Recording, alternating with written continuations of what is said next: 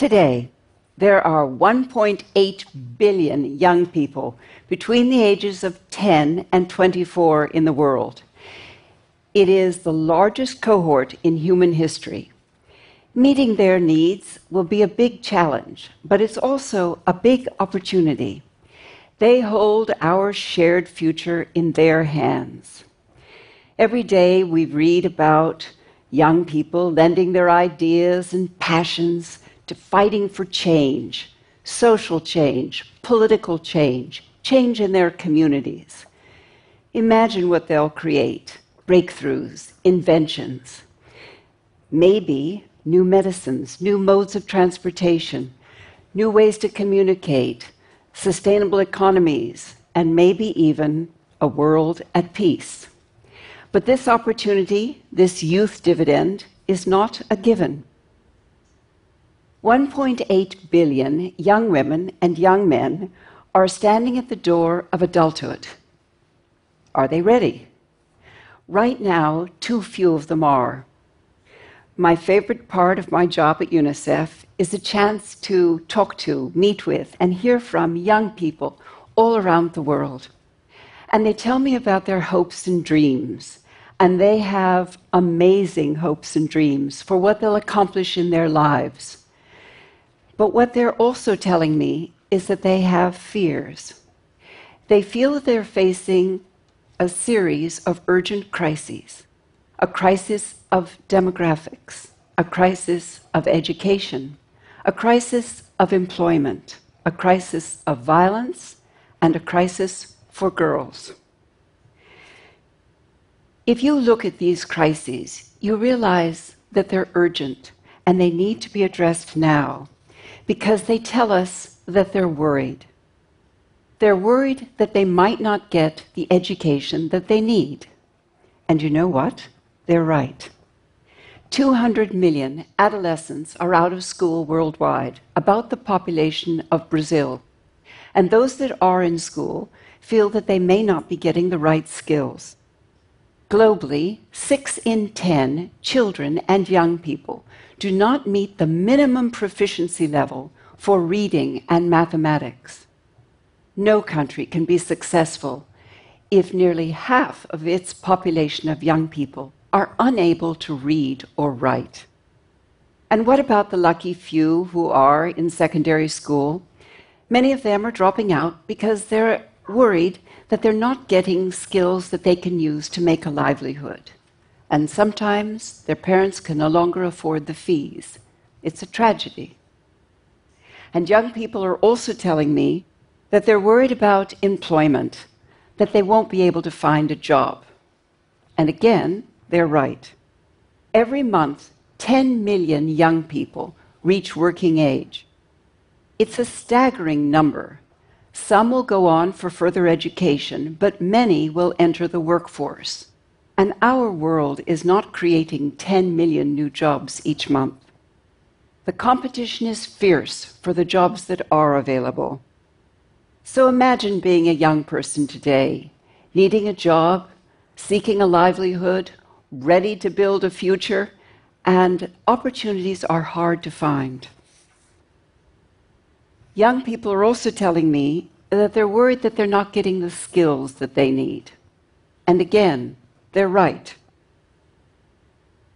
We are finding ourselves at a time in the world when the world is changing so fast for work. We're in the fourth industrial revolution. Young people do not want to be on the farms and in rural communities. They want to go to the cities. They want to learn future skills for future work. They want to learn digital technology and green technologies. They want to have a chance to learn modern agriculture. They want to learn business and entrepreneurship so that they can create a business of their own. They want to be nurses and radiologists and pharmacists and doctors and they want to have all of the skills that they'll need for the future. They also want to learn the trades, like construction and electricians. These are all the professions that a country needs, as well as the professions that have not been invented yet. And young people are also telling me that they're worried about violence. at home, online, in school, in their communities. And again, they're right. A young person can have hundreds of friends on social media, but when they need to find a friendly face, someone who can be there as their friend to talk to, they do not find one. They face bullying, harassment, and more. And hundreds of millions are facing exploitation and abuse and violence. Every seven minutes, an adolescent boy or girl somewhere in the world is killed by an act of violence. And girls are telling me that they're especially worried about their futures. And sadly, they're right too. Girls face prejudice and discrimination. They face early childhood marriage and they face life threatening early pregnancy. Imagine the population of the United States. Now double it. That's the number of women who were married before their 18th birthday 650 million. And many were mothers while they were still children themselves. One out of every three women will face physical abuse or sexual abuse in her lifetime. So, no wonder girls are worried about their futures. These urgent crises may not be a reality in your life or in your neighborhood. And perhaps you've had opportunities for a good education and for marketable skills and for getting a job. And maybe you've never faced violence or prejudice or discrimination. But there are tens of millions of young people who are not so lucky, and they are sounding the alarm for their futures. And that is why UNICEF and our many public and private partners are launching a new global initiative.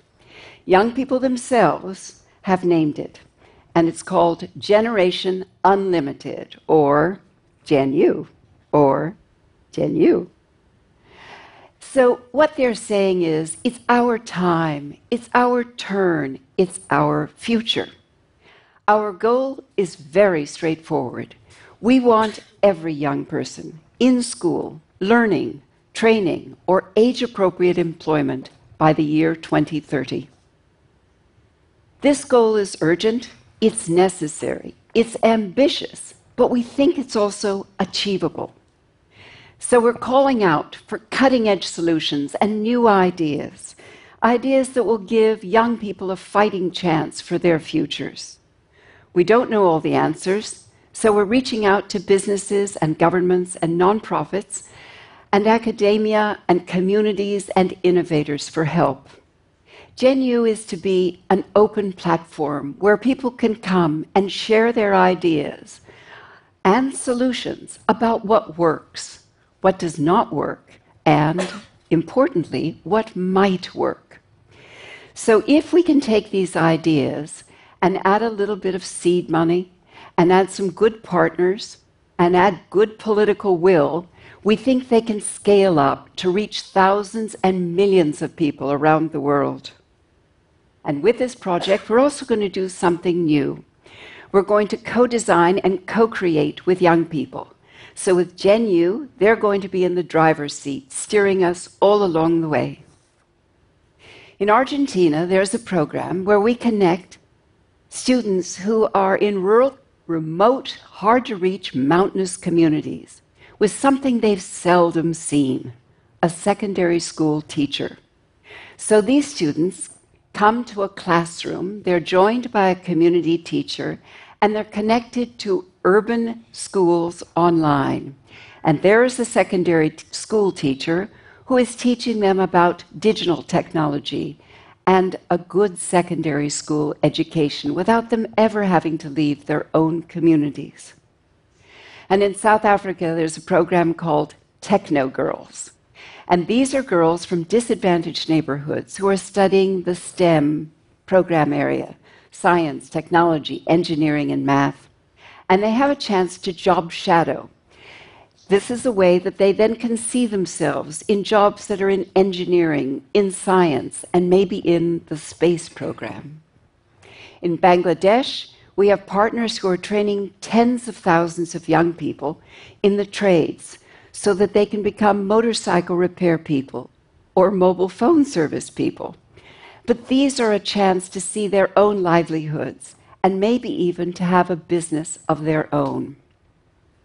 And in Vietnam, there's a program where we are pairing young entrepreneurs with the needs in their own local communities.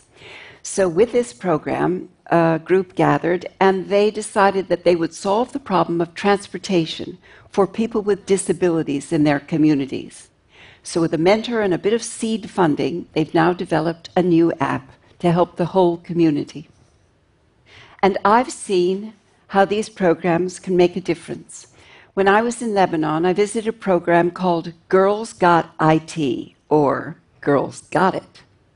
And in this program, girls who've been studying uh, computer skills and the STEM program have a chance to work side by side with young professionals so that they can learn firsthand what it's like to be an architect, a designer, or a scientist.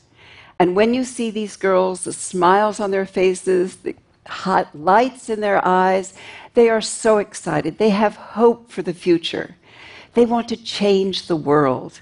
And now, with this program and these mentors, they'll be able to do it.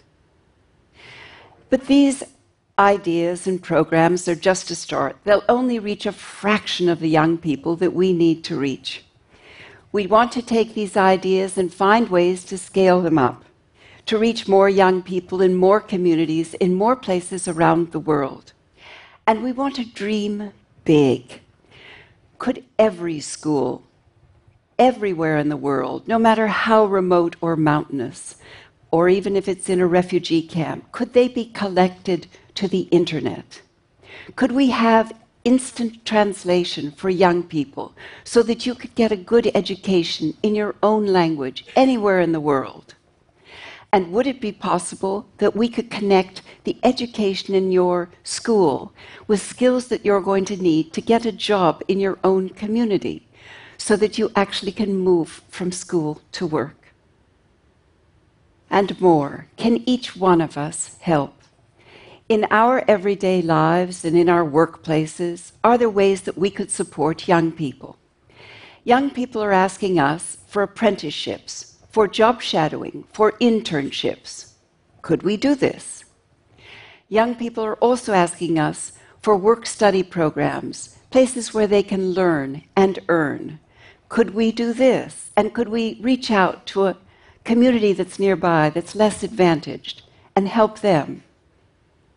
Young people are also saying that they want to help other young people. They want more space and more voice so that they can gather to help each other in HIV centers, in um, refugee camps, but also to stop online bullying and early child marriage. We need ideas. We need ideas that are big and small, ideas that are local and global. This, in the end, is our responsibility. A massive generation of young people are about to inherit our world.